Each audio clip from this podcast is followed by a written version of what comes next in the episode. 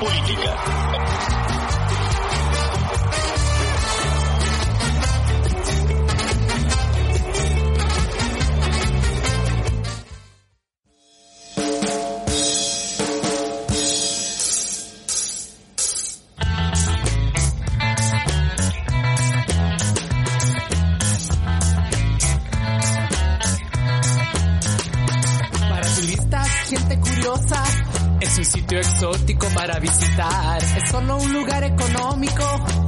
Inadecuado para habitar. Les ofrecen Latinoamérica, el carnaval de Río y las ruinas aztecas. Sucia vagando las calles, dispuesta a venderse por algunos USA dólares.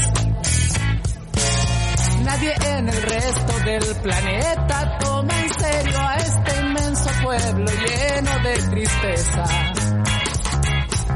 se sonríen cuando ven que tiene veintitantas banderitas, cada cual más orgullosa de su soberanía. ¡Qué tontería! Dividir es debilitar. Las potencias son los protectores que prueban sus armas en nuestras guerrillas, ya sean rojos o rayados. A la hora del final no hay diferencia. Invitan a nuestros líderes a vender su alma al diablo verde. Inventan bonitas siglas para que se sientan un poco más importantes y el inocente pueblo de Latinoamérica llorará si muere Ronald Reagan o la reina. Y le sigue paso a paso la vida a Carolina como si esa gente sufriera del subdesarrollo. Estamos en un hoyo, parece que en realidad Latinoamérica es un pueblo al sur de Estados Unidos.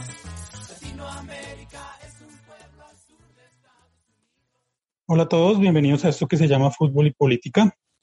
Acabamos de escuchar Latinoamérica es un pueblo al sur de los Estados Unidos.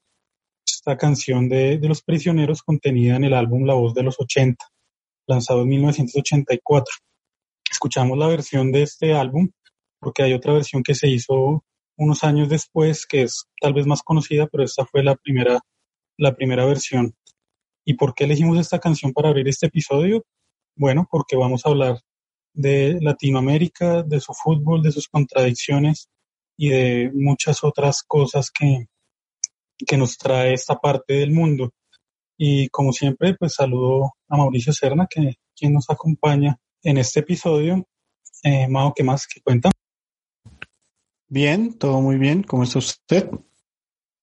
Muy bien, gracias. Eh, y hoy tenemos una invitada muy especial, eh, Margarita Misas. Ella es literata, especialista en docencia universitaria, magíster en educación y candidata a magíster en estudios sociales y culturales, eh, autora del libro titulado La educación líquida, aproximaciones a la realidad sociedad-escuela, sujeto en la, en la determinación de proyecto de vida y próximamente publicará su tesis en estudios culturales, literaturas, otras para una escuela, otras, una experiencia aula basada en la pedagogía crítica. Es maestra del Instituto Pedagógico Nacional por 15 años y ha sido profesora universitaria de pregrado y posgrado en instituciones como la Universidad del Bosque y actualmente es docente del Instituto de Educación a Distancia de la Universidad del Tolima. Pero sin lugar a dudas, y Mauricio no me dejará mentir, su logro más importante es habernos graduado como bachilleres. Margarita, ¿cómo estás?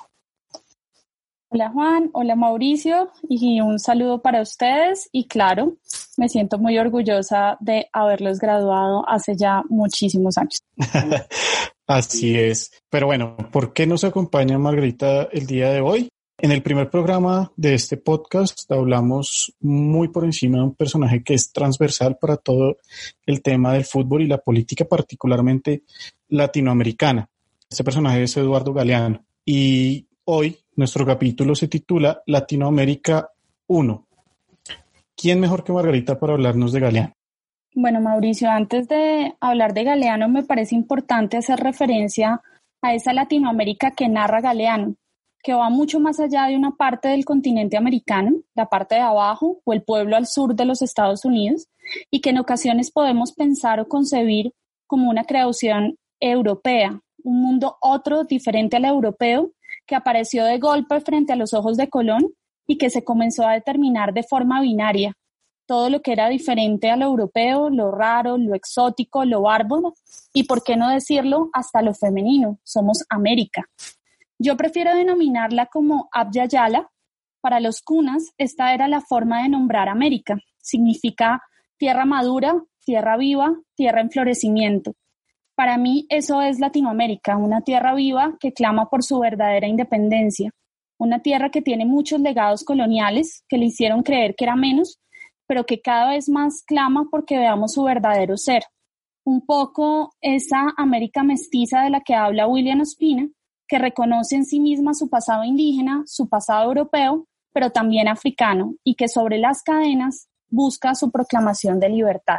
Y eso es un poco lo que, lo que mm, plantea Eduardo Galeano.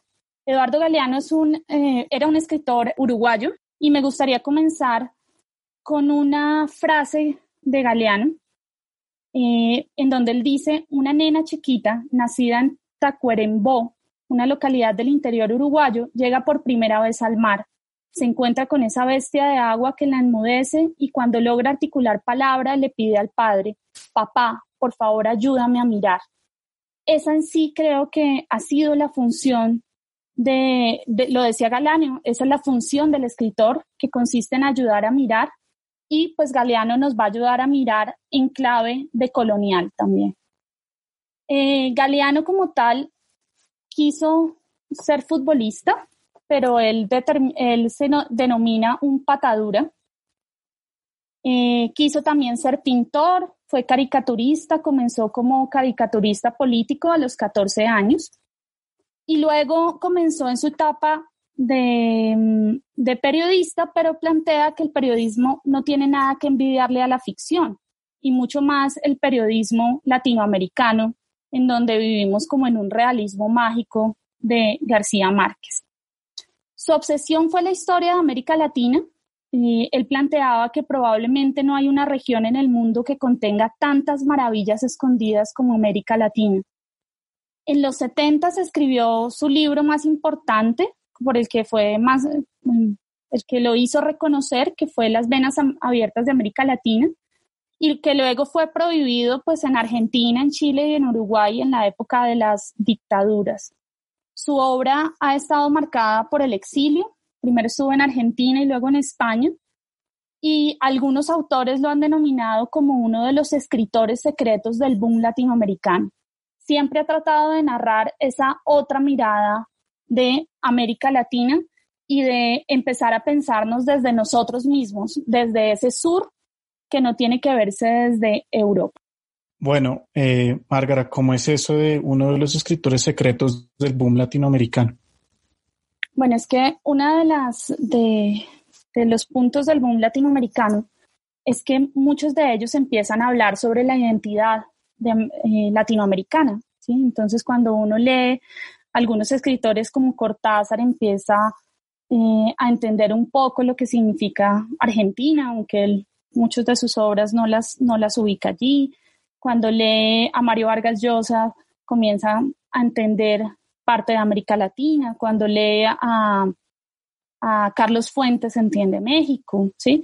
Entonces, ellos tenían un punto común que era América Latina, sin proponérselo, todos estaban escribiendo sobre eso y todos estaban denunciando también eh, las dictaduras latinoamericanas. Por eso se dice que él puede ser uno de esos escritores secretos del boom latinoamericano porque tiene mucho en común con ellos, con ese tratar de identificar quiénes somos, qué somos y para, para dónde vamos.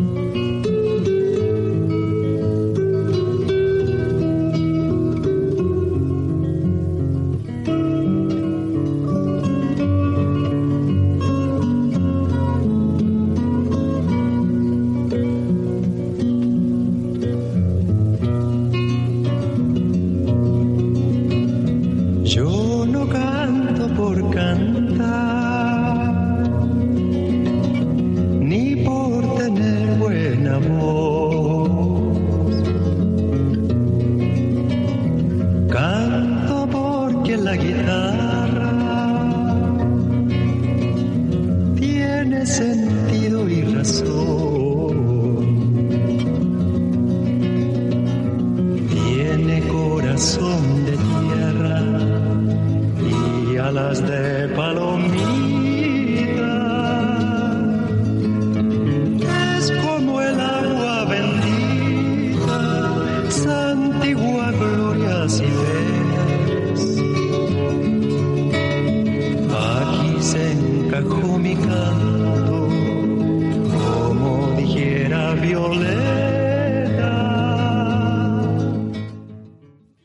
Canción que acabamos de escuchar se llama Manifiesto.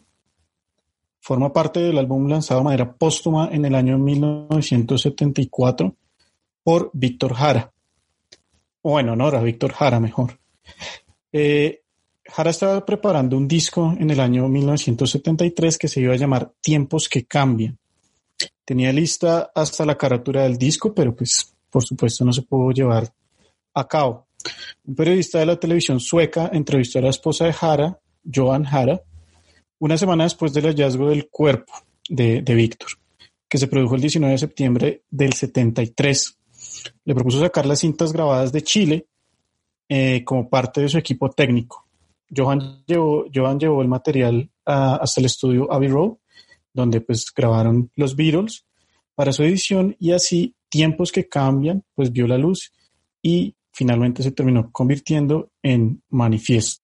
Víctor Jara, uno de los mártires que tuvo, o de las miles de víctimas que tuvo eh, en sus manos el régimen de Augusto Pinochet, eh, torturado en el estadio, en el mismísimo Estadio Nacional de Chile, donde más de 200.000 personas eh, fueron, digamos como lo denominaron ellos, prisioneros de guerra, desaparecidos, torturados y asesinados. Y así pues entramos en, en este, en este tema de Chile. Chile vivió pues una de las dictaduras más eh, sangrientas que vivió América Latina y, y eso es mucho decir porque desafortunadamente si de algo supimos entre los años 60 y 70 de, del siglo XX fue, fue de dictaduras sangrientas. Y allí pues eh, se van a desarrollar muchas de nuestras historias eh, y queremos pues preguntarle a Margarita un poco cómo fue ese, ese proceso chileno antes de la dictadura, durante y después de la dictadura. Allende gana las elecciones en 1970 como parte de una coalición de partidos de izquierda. Él, eh, él llega por la insatisfacción social de gran parte de la población de Chile y comienza a generar unas, unas eh, políticas y algunas medidas que van a ser complejas para otros gobiernos como el, el americano. Algunas de sus medidas, como la nacionalización del cobre, afectaron los intereses económicos de los Estados Unidos, por lo que conspiran contra el gobierno. Por ejemplo, no permite que el Banco Mundial o el Fon- Fondo Monetario Internacional preste dinero a Chile. Eh, la mayoría de los militares chilenos, también es importante entender esto, habían esta- estudiado en la Escuela de las Américas, que tenía una ideología pro-yanqui y anticomunista. Y pues eh, un mes antes del golpe militar, eh, Allende nombra a Pinochet como jefe del ejército y esto va a ser fundamental para lo que sucede después. Frente a todas estas políticas nuevas de Allende, el pueblo respondió con cordones industriales que regulaban los precios y organizaban a los trabajadores. Empezaron a, existir como unas organizaciones comunitarias de trabajadores en donde se podían regular económicamente y se podían y podían trabajar de forma colaborativa. Eh, el 11 de septiembre de 1973 se va a dar el golpe de Estado y el, entre comillas, suicidio de Allende en el Palacio de la Moneda. Y lo digo entre comillas porque uno de sus grandes allegados, que era Pablo Neruda, que compitió con él para las elecciones para determinar quién era el, candidato de izquierda, eh, narraba lo siguiente cuando se entera de el golpe militar. Escribo estas rápidas líneas para mis memorias a solo tres días de los hechos incalificables que llevaron a la muerte a mi gran compañero, el presidente Allende. Su asesinato se mantuvo en silencio, fue enterrado secretamente. Solo a su viuda le fue permitido acompañar aquel inmortal cadáver. La versión de los agresores es que hallaron su cuerpo inerte con muestras de visible suicidio. La versión que ha sido publicada en el extranjero es diferente. A renglón seguido del bombardeo aéreo, entraron en acción los tanques, muchos tanques, a luchar intrépidamente contra un solo hombre, el presidente de la República de Chile, Salvador Allende, que los esperaba en su gabinete, sin más compañía que su corazón envuelto en humo y llamas.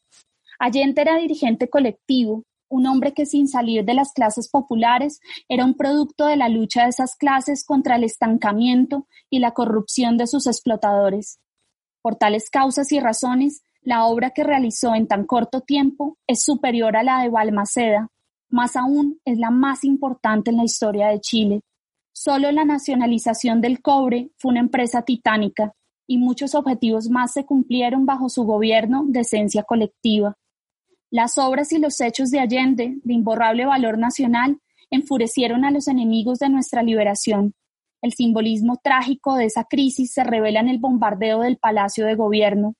Uno evoca la Blitzkrieg de la aviación nazi contra indefensas ciudades extranjeras, españolas, inglesas, rusas. Ahora sucedía el mismo crimen en Chile. Pilotos chilenos atacaban en picada el palacio que durante siglos fue el centro de la vida civil del país. Tenían que aprovechar una ocasión tan bella, había que ametrallarlo, porque nunca renunciaría a su cargo. Aquel cuerpo fue enterrado secretamente en un sitio cualquiera, aquel cadáver que marchó a la sepultura acompañado por una sola mujer que llevaba en sí misma todo el dolor del mundo. Aquella gloriosa figura muerta iba acribillada y despedazada por las balas de las metralletas de los soldados de Chile que otra vez habían traicionado a Chile. Esto le escribe Pablo Neruda el 14 de septiembre y Neruda muere más o menos 10 días después del golpe, el 23 de septiembre, con una historia bien interesante y es que parece que, no, pues él, él, tenía un cáncer y estaba, estaba muy enfermo y parece que, el asesinato de Allende ayudó a desencadenar su muerte. Otras personas como el escritor Antonio Escarmeta plantean también que fue asesinado también por las mismas personas que llevaron a la muerte a Allende.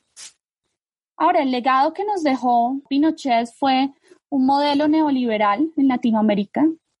Nos convertimos entonces en el laboratorio de ese modelo neoliberal, en donde se atacó a la salud, la educación, la seguridad social para la ganancia de los empresarios y que un modelo que va a replicar todo el resto de América Latina y que poco a poco hemos visto esas eh, como sus secuelas en nuestra propia vida como, como colombianos. La dictadura pues va, va a ser una dictadura muy larga, va a durar 17 años. Se creó, por ejemplo, la Dirección de Inteligencia Nacional, eh, DINA, para reprimir a los opositores y en esa represión hubo más de 3.000 muertos y desaparecidos.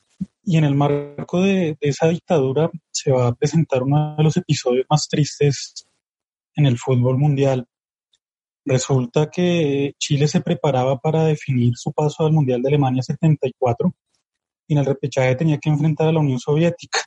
Entonces nos ubicamos temporalmente 26 de septiembre de 1973, a poquísimos días de, los eventos que contaba Margarita que dieron con el, con el derrocamiento de Allende, con la llegada de, Pinochet al poder. Entonces se, se pacta el partido de Moscú en la ida, entonces pues imagínense, estamos hablando de del, pues, de la Unión Soviética con todo lo, lo, que representaban los años 70, estamos en plena Guerra Fría eh, y tenemos ahora pues un régimen de derecha, de ultraderecha en Chile eh, y vamos a jugar contra la Unión Soviética. El partido de Moscú va a terminar 0 a 0, en un partido cargado políticamente como pocos y todo está para definirse en la vuelta en Santiago. Pero entonces empiezan los rumores, los rumores de que en el Estadio Nacional donde se va a jugar la vuelta, se está torturando, se está deteniendo y se está matando gente. Allí donde mataron a Víctor Jara, bueno, no sabemos dónde lo mataron, pero por lo menos donde lo torturaron y donde lo tuvieron detenido, allí se va a jugar ese partido. Y la Unión Soviética eh, sabe de esto, pues qué, qué mejor que la inteligencia soviética del momento para para saber lo que está pasando, ¿no, Mauro? Sí, e, e, es bien importante ahí señalar varias cosas. Lo primero es que en, en, Chile, así como en Santiago de Chile, así como en Bogotá, está el Estadio Nacional, como decir el Estadio del Campín, hagamos el paralelo. Y está también otro estadio nacional, pero este es como lo que acá sería el Coliseo, el Campín. Sí, son, son dos escenarios diferentes que, que tienen funciones distintas, una de fútbol, eh, fútbol 11 y el otro, digamos, uh, digamos, abraza otros deportes, el básquetbol, el voleibol, etcétera. Se sabe que, que, en ambos lugares se recluyó, se recluyeron personas y en ambos lugares se torturaron personas y por supuesto se asesinaron personas.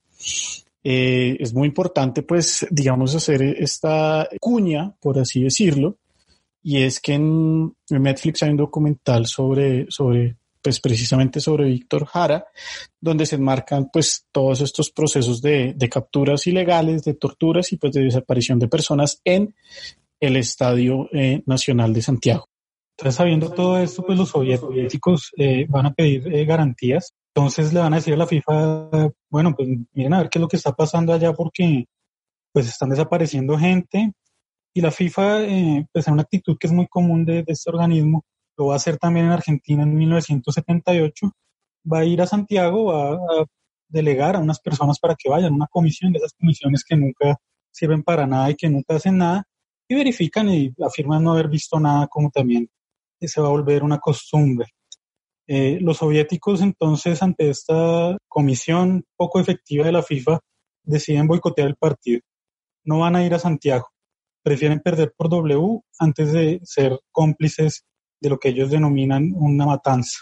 Chile clasificaba al Mundial así, como cuando uno ganaba un campeonato del colegio eh, porque el otro equipo no se presentó y el 21 de noviembre de 1973 se va a armar la pantomima más triste de la historia del fútbol y quizás del deporte.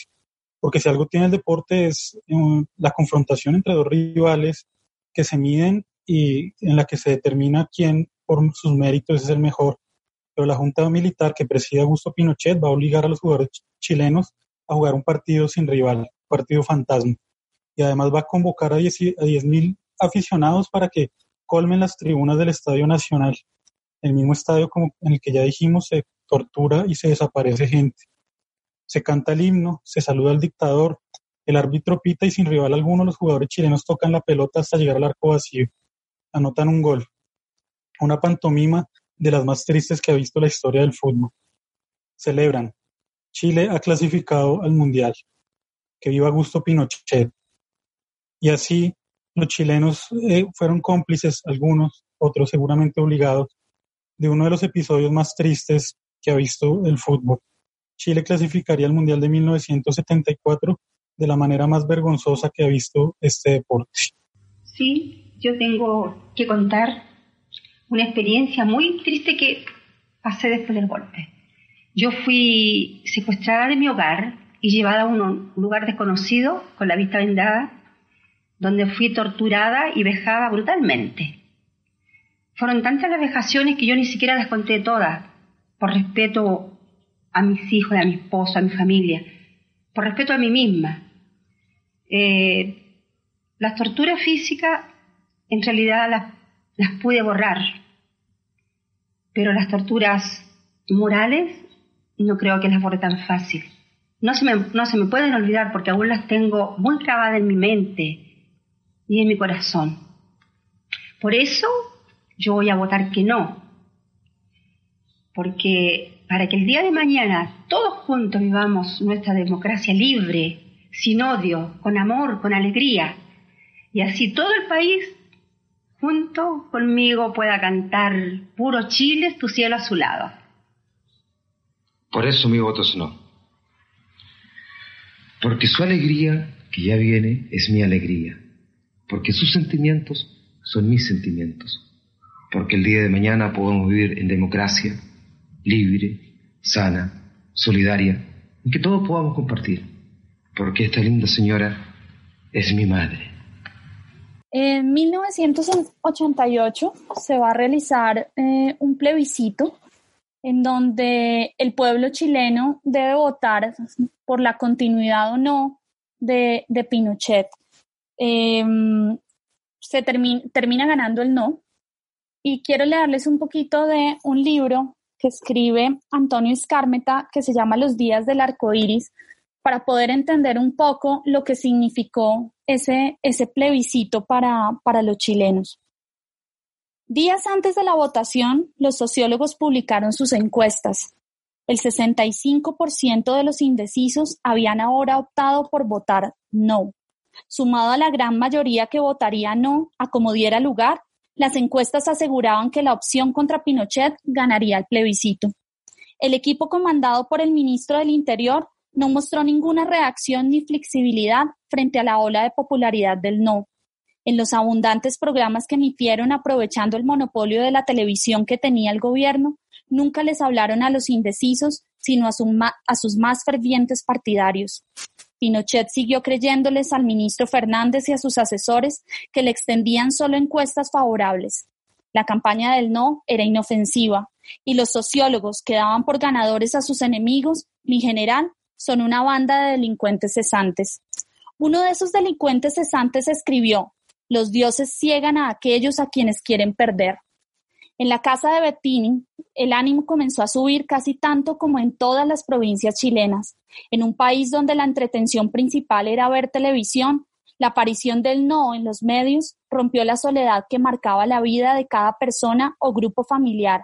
Se matizó la rutina de desesperanza. Por primera vez, le explicaron los sociólogos a Betín, la gente sintió que la televisión les estaba hablando a ellos, no pasaba por sobre ellos. Esos 15 minutos eran un Big Bang de imágenes estelares que no se extinguieron tras la emisión. Seguían generando nuevos astros, choques de energía por todas partes. La mueca grave se había distendido. El rictus amargo había dado paso a las a sonrisas. Hasta ese momento, lo que no parecía en la pantalla parecía no ser real. La gente sentía que los seres ficticios y banales de las teleseries eran más reales que ellos mismos. Ellos tenían solo silencios, no tenían autorización para vivir, solo para ser testigos de vidas irreales. La pincelada de democracia que arriesgó Pinochet había roto el dique.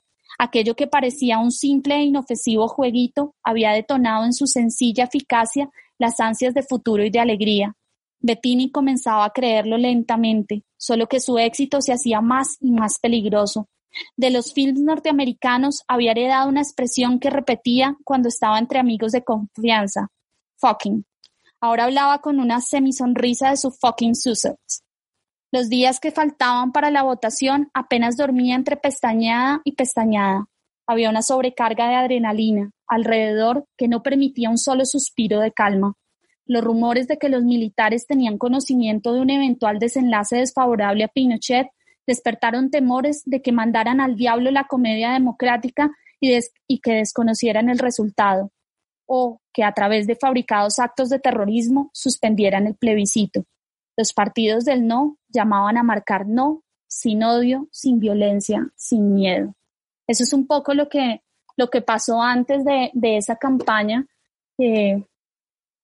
Que le dio la posibilidad de, volver a tener democracia a Chile. Y hablábamos del plebiscito precisamente porque acabamos de escuchar una especie de spot publicitario que se hizo en el marco de la campaña del no, en el que las voces que escuchábamos eran las de Carlos Caselli, la voz masculina, y la voz femenina, la de su madre. Eh, Carlos Caselli fue un jugador de fútbol nacido en Santiago en 1950 considerado por muchos el mejor jugador de la historia de Chile. Entonces estamos aquí pues ante un tipo que está a la altura de lo que fue Zamorano, de lo que fue Salas en los 90 y a principios de los 2000, de lo que es ahora Alexis Sánchez, Arturo Vidal, Claudio Bravo y demás. Eh, entonces, para ponerlo un poco, es así, algo así como eh, nuestro, nuestro Pío Valderrama eh, de, de, los años 70, digamos. Es el tercer goleador histórico de Chile, de la selección chilena. Fue múltiple campeón con Colo Colo y fue elegido mejor jugador de la Copa América de 1979.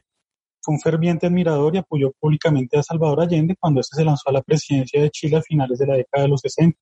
En una oportunidad, una diputada del Partido Popular, uno de los partidos de la coalición que, que apoyaba a Allende, se refirió a Caselli diciendo que no solo era un gran deportista, sino un joven que entiende el proceso revolucionario de su país. Eh, con el derrocamiento de Allende eh, y la llegada de Augusto Pinochet o de la Junta Militar en cabeza de Augusto Pinochet, pues eh, fue un golpe duro para Caselli. Chile había clasificado de la mano del chino, como le decían a Caselli, la Copa del Mundo, que se iba a celebrar en 1974, eh, de la que habíamos contado hace pocos minutos la historia del gol fantasma. Y poco antes de que el, equipo chileno viajara a Europa, eh, Alemania, eh, la madre de Caselli fue detenida por agentes de seguridad de la dictadura, acusada de, pertenecer al Partido Comunista, fue brutalmente torturada y finalmente la dejaron en libertad un poco porque era la madre de Caselli. Otras personas desafortunadamente no tenían suerte de ser liberadas y una detención de esta significaba directamente la desaparición. Eh, cuando la selección chilena se disponía para partir a la cita orbital, Pinochet fue a despedir al equipo y pasó a saludar uno a uno a los jugadores, pero cuando llegó a Caselli este le negó el saludo. Y esto es un acto simbólico pues de, los más grandes que uno negarle el saludo a Pinochet pues no, no es cualquier cosa, con toda la prensa alrededor pues esto se vuelve un hecho que es un hito en la historia del fútbol chileno. Eh, entonces, eh, preguntado años después sobre este acontecimiento, eh, dijo, y abro comillas, fui el único jugador que no saludó al dictador. Tenía miedo, pero era lo que tenía que hacer, un poco consecuente pues con lo, con lo que él pensaba, y no solo eso, sino que su madre había sido detenido directamente por la dictadura.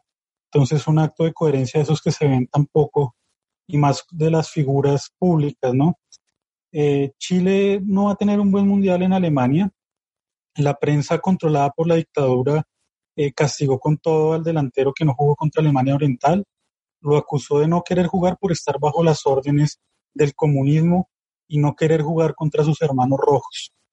Así las cosas, Caselli es separado de la selección, no participa en las eliminatorias para el Mundial de Argentina 78 y Chile no logra la clasificación. Para 1979 volverá a ser convocado para la Copa América y será gran figura de la, de la selección que perdió la final a manos de Paraguay. Caselli se retiró en 1985 para dedicar su tiempo a ser opositor del gobierno de Pinochet y ser un activo en la campaña eh, por el no, de la que nos contaba Margarita recién y de la que escuchamos aquel spot publicitario. Eh, un encuentro entre el dictador y el exfutbolista quedó inmortalizado por la prensa chilena. El diálogo es el siguiente, Pinochet le pregunta a Caselli, ¿se va? El chino le responde, sí, así ya está bien. Pinochet le replica, usted siempre con su corbata roja, nunca se separa de ella. Caselli le dice, así es, presidente, la llevo al lado del corazón.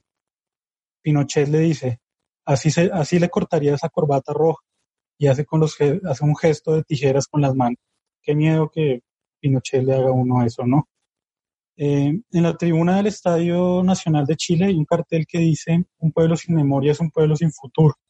Una tribuna vetusta que no corresponde a la arquitectura del remodelado nacional de Santiago permanece vacía. Se trata de un homenaje a las miles de personas que fueron desaparecidas y o torturadas en este espacio. Se lee un cartel. Un pueblo sin memoria es un pueblo sin futuro. La historia de Castelli nos lleva a preguntarnos, ¿qué pasaría si nuestras figuras de hoy en día, Ames, Falcao, Cuadrado, Ospina, asumieran una posición política con la situación social, política, económica que vive el país. Y bueno, el primero de los cracks de la generación dorada del que queremos hablar es de Claudio Bravo, uno de los primeros que se manifestó en contra eh, de las acciones obviamente de la clase política, del gobierno y también apoyando las manifestaciones sociales que se realizan en Chile. Escribió en su cuenta de Twitter, vendieron a los privados nuestra agua, luz, gas, educación, salud, jubilación, medicamentos, nuestros caminos, bosques, el salar de Atacama, los glaciares, el transporte, algo más, no será mucho no queremos un Chile de algunos pocos. Así se refería a las demandas sociales que está exigiendo la gente, el pueblo chileno en las calles, pero fue aún más allá porque al escuchar las propuestas del presidente Piñera, Claudio Bravo no titubeó y posteó esto, migajas, el significado de esta palabra para retratar la sensación que quedó muchas personas también de que estas soluciones que se ofrecían no eran suficientes para el pueblo que se estaba manifestando en las calles. Bueno, respondemos a la pregunta con la que cerramos el bloque eh, anterior, pero en versión chilena. Escuchamos al capitán de la selección, Claudio Bravo, y sus contundentes declaraciones a favor de las luchas sociales que se dieron el año pasado, el año 2019 en Chile situación que tuvo como detonante el aumento en el pasaje del metro, pero que traía consigo una serie de reivindicaciones populares que pues se desencadenaron en fuertes protestas que duraron pues casi todo el año, muchos meses. Pero Bravo no fue el único jugador. Juan, ¿quién más se sumó a esta causa política? Y las principales estrellas de, la selección chilena, ¿no? Que tenemos a Arturo Vidal, que en su cuenta de Instagram eh, publicó eh, o compartió mejor una, un evento que sí iba a ser una especie de, diríamos en Colombia, colatón al metro, se llama Fiesta Abade, y era eso, como una forma de protesta de colarse pues al metro de, Santiago, y como usted bien lo decía, pues fue el detonante de, esta situación. Eh, asimismo, Gary Medel, eh, el volante, también uno de los capitanes de la selección chilena, puso en su cuenta de Twitter, el descontento de Chile es evidente, ojalá las autoridades escuchen al pueblo y dejen de jugar con él. Es hora que se pronuncien y dejen el silencio para que la violencia no siga. Publicando anexo a esta pues este escrito por él, una imagen que dice, no es el metro, es salud, es educación, es pensiones, es vivienda, es el sueldo del Parlamento, es el aumento de la luz, es el aumento de la vencia, es el robo de las Fuerzas Armadas, es el perdonazo al empresario, es la dignidad de una sociedad. Y fue tanto el compromiso de los jugadores de fútbol con la situación que vivía su país, estamos hablando de las protestas de 2019 para recordarlo, eh, que se negaron a, jugar con Perú un partido amistoso y sacaron este comunicado que creo que es muy diciente, ¿no? Entonces lo leo, me permito leerlo. Como, como equipo hemos tomado la decisión de no jugar el partido amistoso pactado con Perú en atención al momento social que vive nuestro país. Somos jugadores de fútbol, pero ante todo personas y ciudadanos. Sabemos que representamos a un país completo y hoy Chile tiene otras prioridades mucho más importantes que el juego del próximo martes. Hay un partido más importante que es el de la igualdad el de cambiar muchas cosas para que todos los chilenos vivan en un país más justo.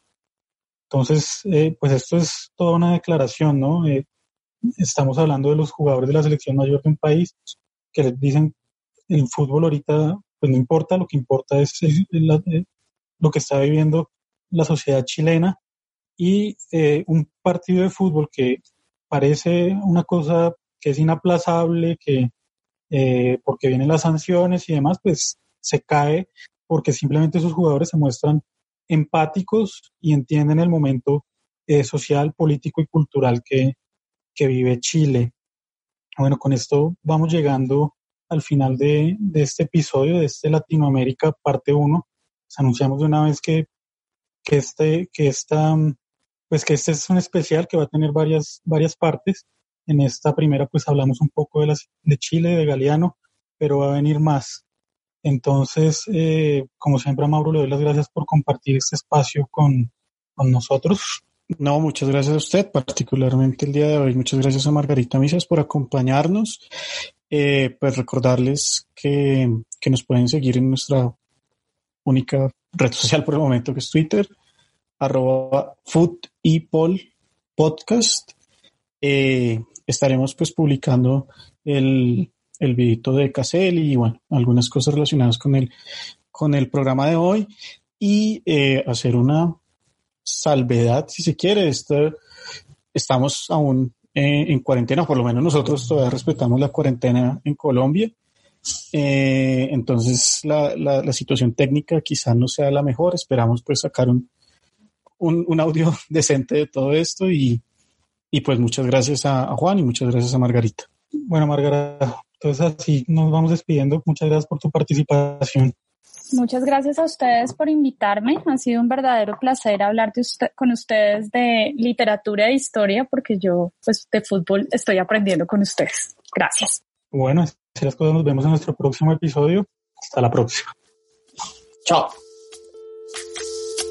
Soy soy lo que dejaron, soy toda la sobra de lo que se robaron. Un pueblo escondido en la cima, mi piel es de cuero, por eso aguanta cualquier clima. Soy una fábrica de humo, mano de obra campesina para tu consumo. Frente de frío en el medio del verano, el amor en los tiempos del cólera, mi hermano. El sol que nace y el día que muere, con los mejores atardeceres. Soy el desarrollo en carne viva, un discurso político sin saliva, las caras más bonitas que he conocido. Soy la fotografía de un desaparecido, la sangre dentro de tus venas. Soy un pedazo de tierra que vale la pena una canasta con frijoles. Soy Maradona contra Inglaterra, anotándote dos goles. Soy lo que sostiene mi bandera, la espina dorsal del planeta en mi cordillera. Soy lo que me enseñó mi padre, el que no quiere a su patria, no quiere a su madre. Soy América Latina, un pueblo sin pierna pero que camina. Oye, tú no